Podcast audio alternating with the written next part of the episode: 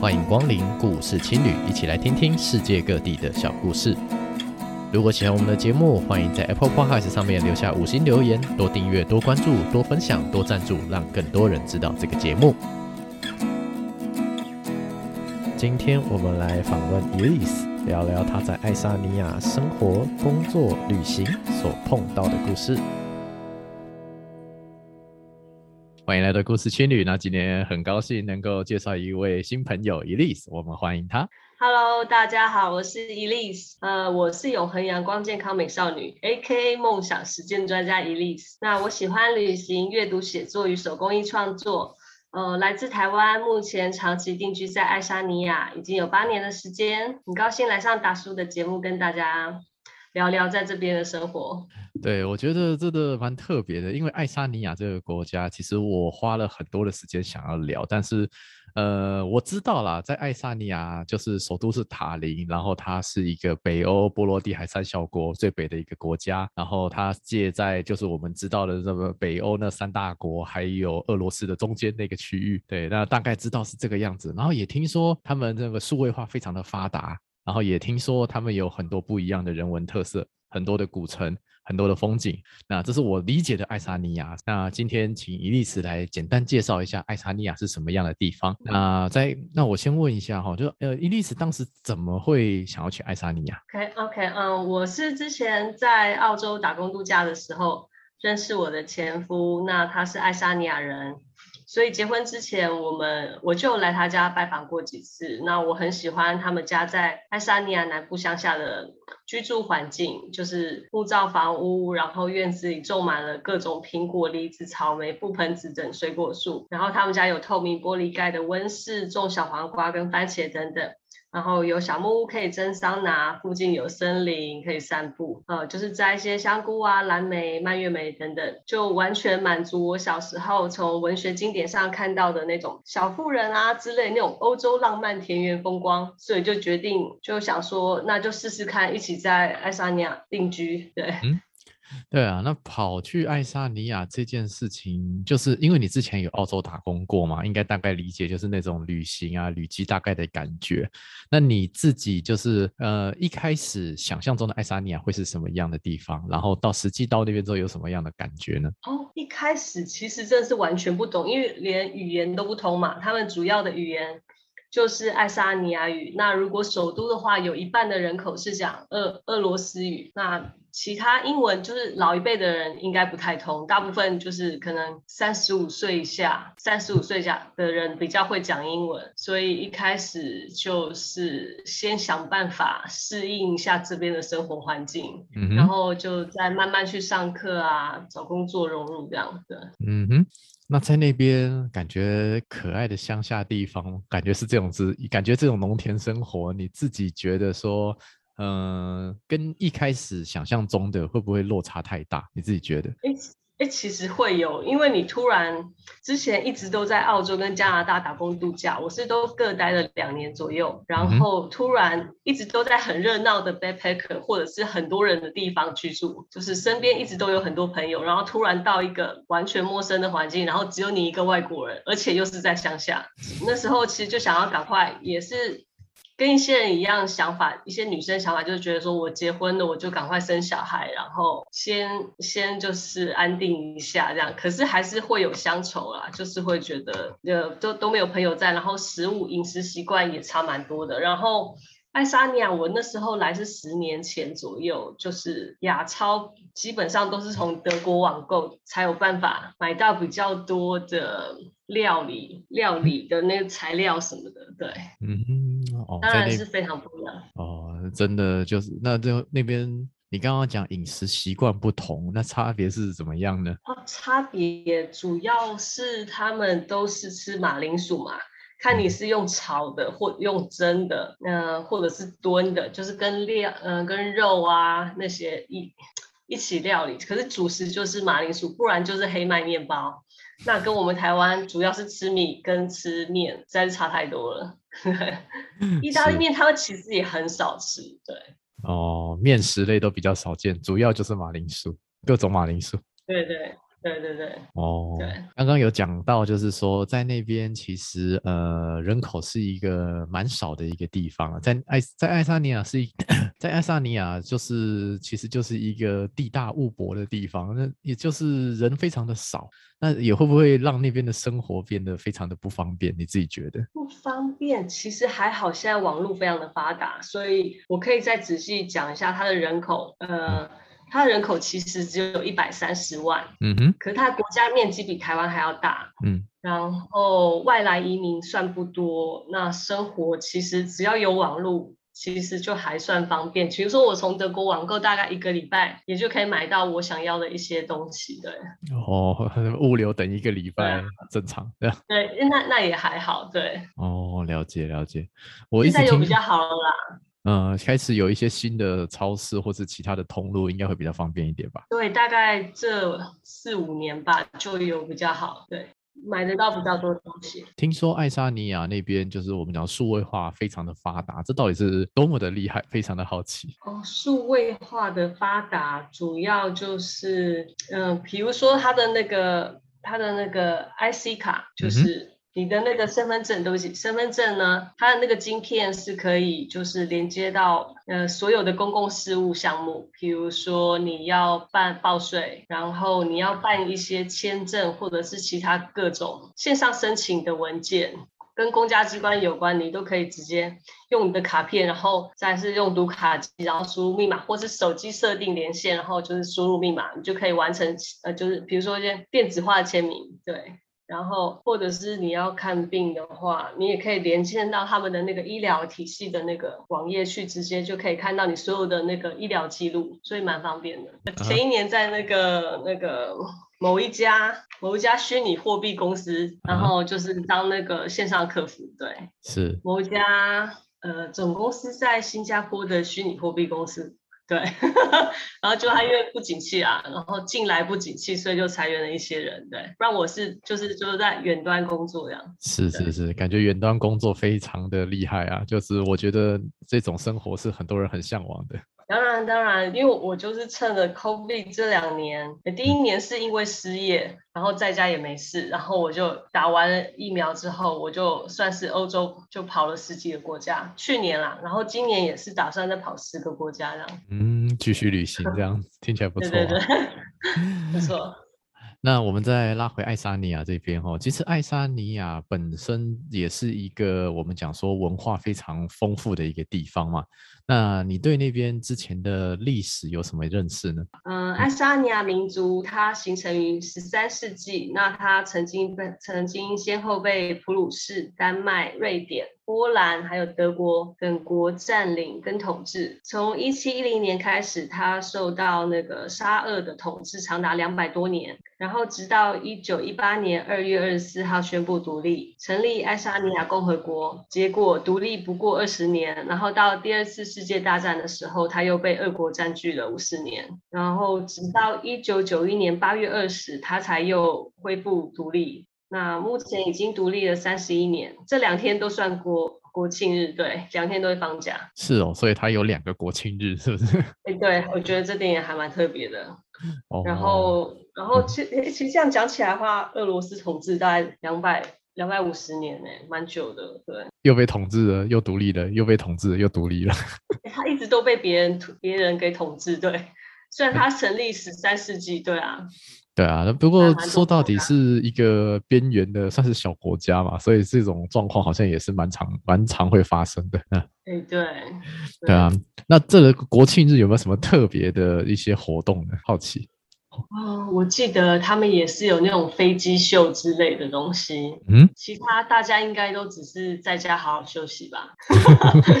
也会有烟火，就是飞机秀跟烟火这种东西。可是，一些其他庆典那种应该就是大同小异。对，比较特别的，嗯，假日有两个，一个就是夏天的仲夏节，嗯，一个是冬天的圣诞节。这算它是，这算是他们国家比较重要的两大节日。对。嗯哼，就大家比较会跟朋友、家人聚在一起庆祝的日子，是就有点像我们的过年和中秋类似这种感觉，对不对？哎，有有一点，对，是是是。圣诞节就像我们的过年，对。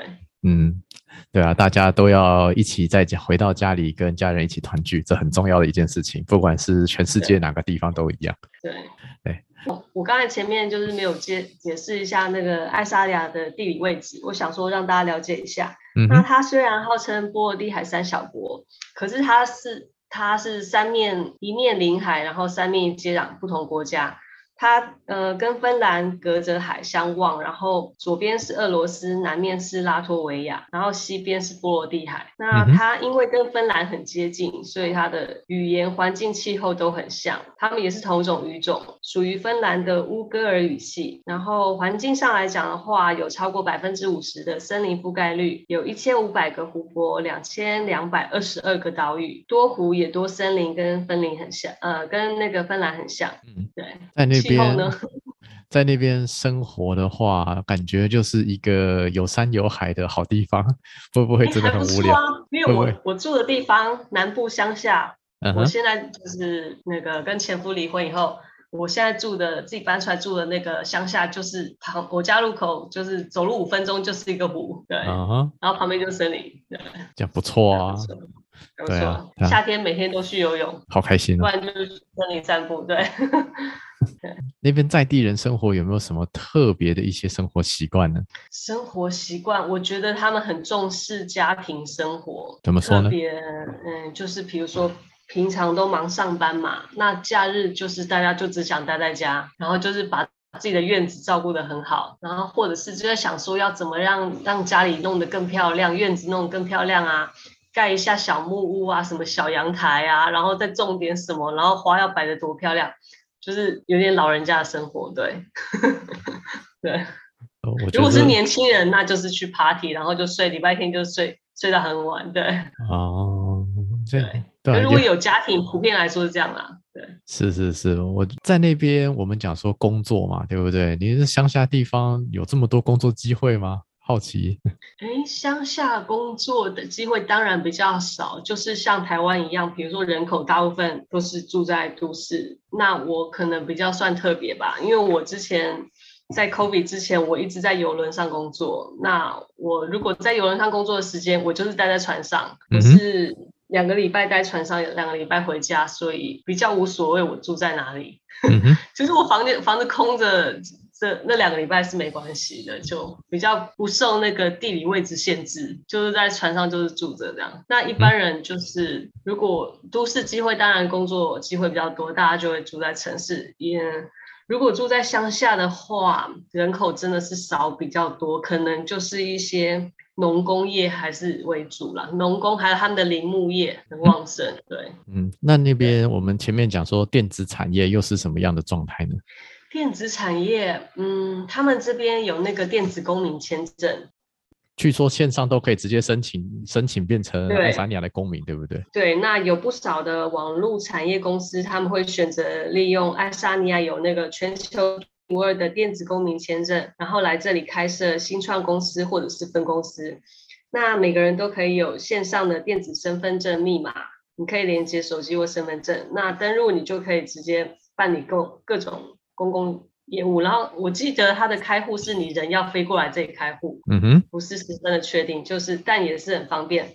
那他会再详细的看你的，比如说你的你的那个创业计划什么的，然后来审核。嗯哼，对。所以说，如果我写了一份计划去那边开户，是有机会能够补申请到补助还有钱，是不是？可是它主要是以让你在线上活动为主，并不是说这是一个一年的居留证或者是工作签证，让你在这边住一年。这正常啊，正常，可以想象。对对对，那那在这那在那边，我们讲说你自己也接触过不少的产业，也接触过不少人嘛，对不对？你自己在那边有没有发生过什么印象深刻的事情呢？嗯他们，我我不知道是不是在某些欧洲国家来讲都这样，因为他们受俄罗斯统治也蛮久的。嗯哼。那这边的语言人口，以首都来讲，有一半的人都是讲俄罗斯语。嗯。那他们，嗯，虽然我有问过我我的要好的俄罗斯朋友。说他们在求学的经验是怎么样？他说他们的课本，他们的那个爱沙尼亚语的学校跟俄罗斯语的学校是分开来的，可是他们上课内容是一样的，但是就是因为语言的不同，所以他们是完全不会有来往的。就是爱沙尼亚语的年轻人就是跟他那些朋友在一起，俄罗斯语的就跟俄罗斯语在一起。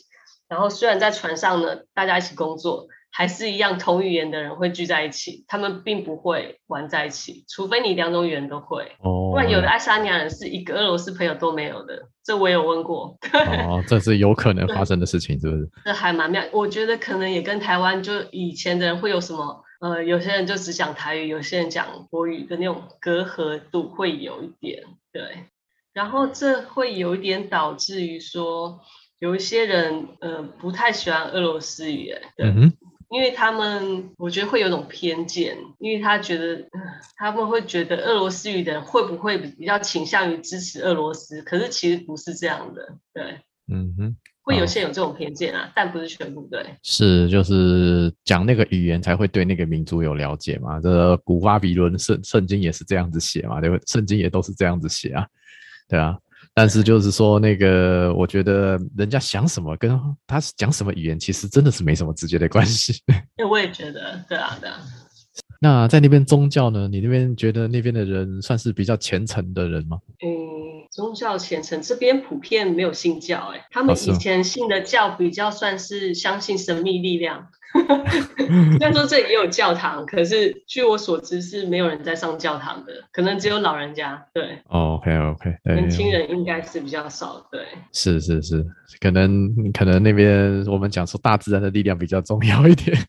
嗯，对，哎，然后我刚刚就想到那个语言的话，嗯，嗯，我觉得也因为他们之前就是共产主义的关系，所以这边的人，呃，老一辈来讲，那个生长环境来讲，他们普遍话都不多，然后可能我觉得也不知道是不是因为这样连带影响，然后加上气候的关系，所以普遍他们比较没有那种台湾人那么热情，对，会比较内向害羞一点，需要时间打成一片，而且是需要。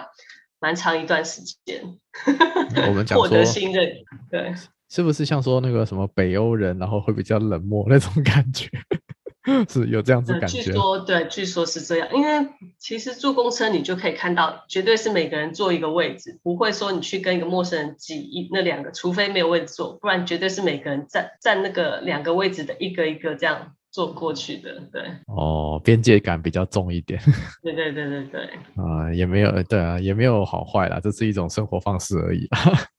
但但是年轻人来讲，因为就像我跟我前夫也是打工度假认识的嘛，我觉得年轻一辈普遍都有出国经验，就比较不会那么封闭。就是老一辈来讲，嗯、可能三十五、四十以上的，对，嗯，对对对，我之前在墨西哥旅行的时候碰到一个爱沙尼亚人，然后他就是一直在敲他的电脑，他他说他在工作这样子，然后他就休息时间陪我们就是吃披萨聊天，然后我觉得爱沙尼亚这位朋友让我印象非常的好。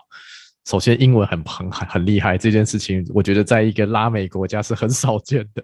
对，就是对对对，然后再来英文厉害之后呢，就是他也很呃跟他聊哦，你来自台湾哦，我知道台湾的一些状况这样子，他大概也聊得起来。然后跟他让他自己介绍爱沙尼亚的时候，又充满了热情，然后说什么夏那边冬天的时候会有什么指示灯要挂在身上什么的，我觉得故事蛮多蛮多有趣的事情。哦，是反光片。哦现在连那个反光玩偶都做出来了，还各种造型的反光玩偶。我买的是一只兔子哦，是台湾没有的东西哦。那那那那我那我们顺便请伊丽莎来介绍一下，就是爱沙尼亚的冬天都怎么过的，好不好？冬天哦，对对，我可以先从夏天来讲。夏天，哎，对对，就是气候还没有讲到。明明所谓的夏天是几度啊？好奇。夏天，夏天最高温三十吧，三十周，可是很短，大概就是六七八这三个月。再来春天，春天秋天也算短，冬天特别长，大概就是十月中以后就有可能会下雪。那最冷的一二月有时候会有零下二十度以下低温，那大概直到四月中以后才融雪，所以十月中冷到四月中算是将近半年。然后春天跟秋天都比较短，如我所言，对，夏天特别珍贵，对，真的。那那边我夏天的话，就可能像你一样，可以去游泳啊，去山林里面走一走什么的。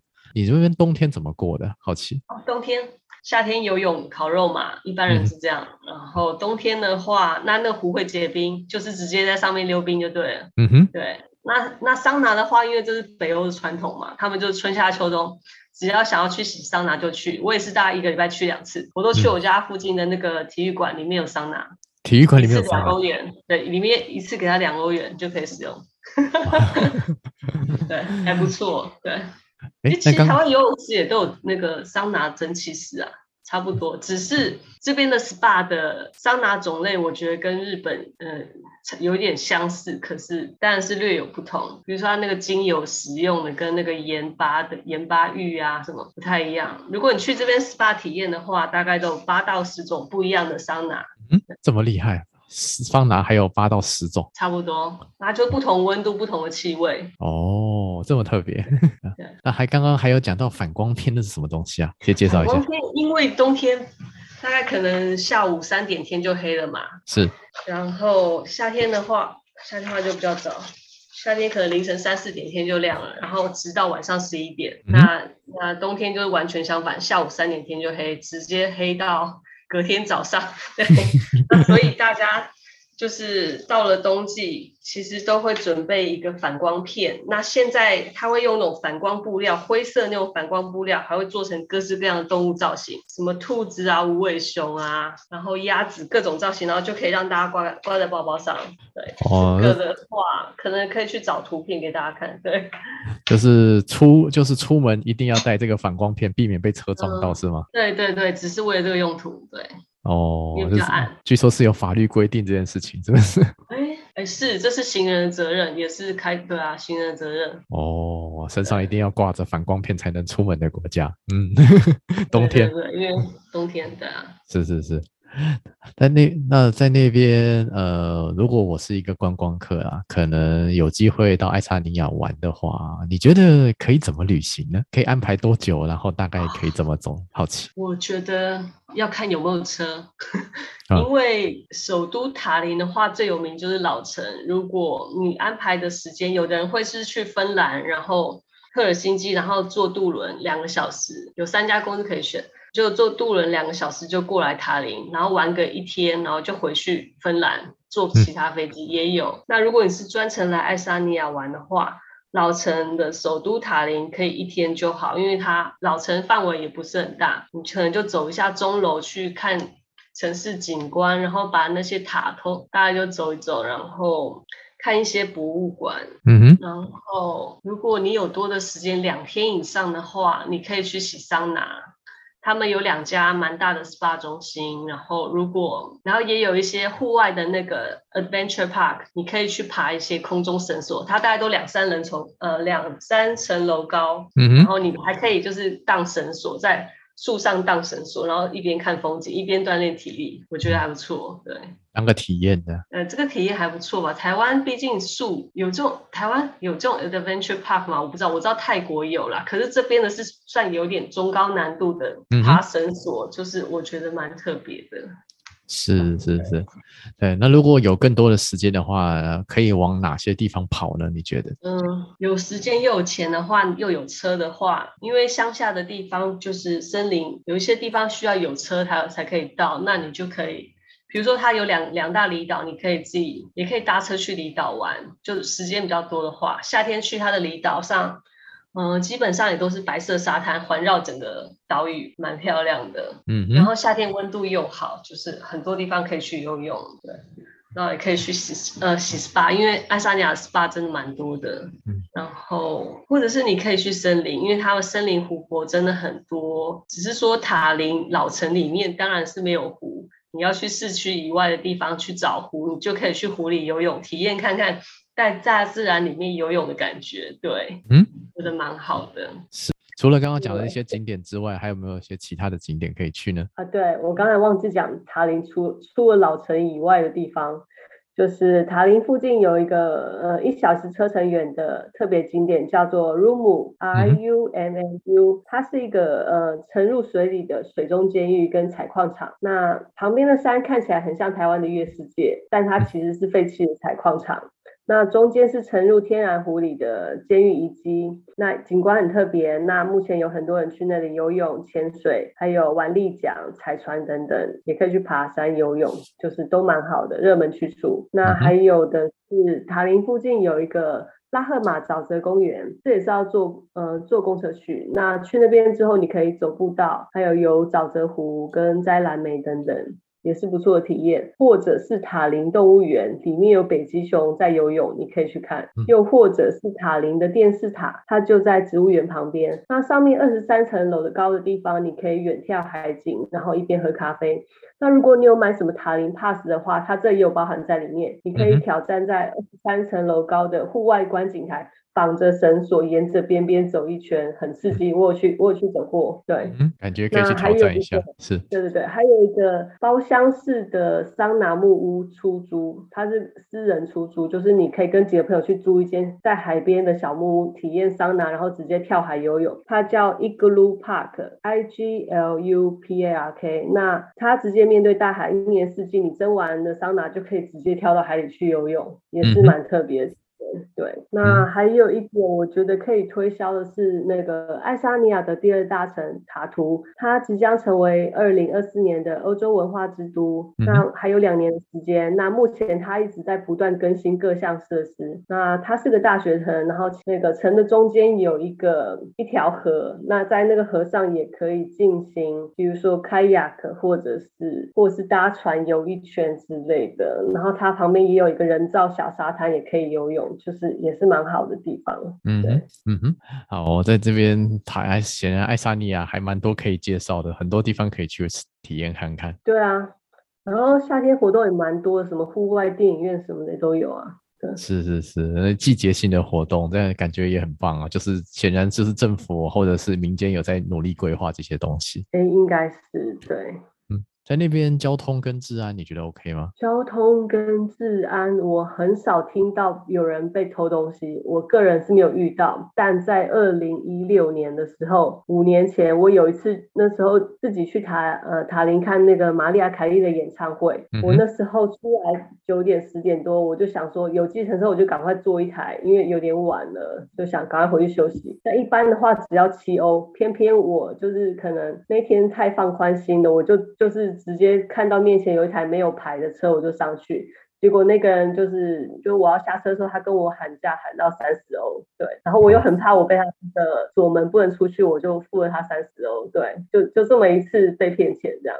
然后好像有听过比较不安全的是，他们有那种人力踩车的，他有可能会跟你喊价，对。嗯我只有听过有人跟我抱怨，加上我自己遇过的，就这两件事。其他其实他来讲，他们没有什么杀人的，或者是呃，或者是小偷这种比较少遇到。对，没有。哦、那伊伊丽丝自己旅行经验这么丰富嘛，也包括在爱沙尼亚旅居这段时间，你自己觉得旅行这件事情对你来说有什么样的变化？哦，你说去过的地方越多，看过人越多，我可能是我这两年旅行太频繁了。就是去年呃，二零之夜的那一年，我就是大概有半年的时间都在旅行，就是每个月出门两次。今年也是从五月开始到现在，每个月出门两次，然后另外两个礼拜就是顾小孩，跟前夫轮流顾。我发现我留给我自己的时间超级少。不是在旅行的路上，就是在顾小孩这样。然后我我也有跟很多人聊天过，我觉得很多人旅行真的是要寻找人生的方向。嗯哼，对，他就是不知道自己要什么，所以他想要先去看看外面有什么，再决定自己要干嘛。嗯哼，我觉得这样也没有不好啊，因为你扩大你的选项，你才知道你的未来有什么可能性。是，对，我也有遇到什么旅行一年多，他还是不知道他之后要干嘛的人。对。嗯，正常。之前存，现在也有空，他不想再继续工作，他就先旅行。对，是，对啊，就看有人是想要放松，有人是想要成长，就看自己想要什么嘛。我觉得都可以啊。对，我觉得这也是旅行迷人之处，因为每天都有新的故事，这会比你一直在同样的环境，然后做同样的事情来讲，我觉得成长的会比较多，而且会增加自信心。嗯哼，对，有勇气。对，虽然说是花费。虽然说是花钱，对，好，快的一个方式吧，我觉得也算。是。好。那如果说我们对爱沙尼亚有更多的好奇的话，可以有机会联络伊丽丝这边吗？可以啊，呃，我有写一个个人粉专，对，就是 FB 粉专，那到时候放在呃页面下面给大家连接。那其实我现在就是蛮，因为一个人单身嘛，所以我常常一边旅行，我会一边用交友软体找我的旅伴，会有一些旅行约会文章在那里，也不错啊。对。呃，我们有机会可以来聊聊交友 APP 这个话题，我觉得这是一个很有趣的话题。我是因也有因为这样跟很多人不同的人就是交流，对，嗯、文化交流。对啊，也不错。好哦，那今天非常谢谢伊丽丝精彩的介绍哦。那相关链接我放在资讯栏下面，给各位听众做一个参考。啊，大家有兴趣的话可以追踪起来，也欢迎追踪我们的伊丽丝，来看看哎，他最近又去跟哪些人约会了。对，那旅行文我我写的又比较慢，因为我在就是一个一个月两个国家，我有点自己赶不上那个更新的速度。哦，没关系，慢慢来，慢慢来，可以的。好，那这边就跟谢谢伊丽丝，也谢谢各位听众，在这边跟大家说声再见喽，拜拜。听完伊莉丝故事，我相信大家对于在国外生活、工作，还有经营婚姻，有更多不一样的认识。透过旅行，还有不一样的人生体验，可以增加自己的自信还有勇气。希望大家听完伊莉丝的故事之后，能够对人生有更多不一样的想法。祝福大家在人生的路上更有勇气，找回自信。这里是故事情侣，我们下一期节目再见，拜拜。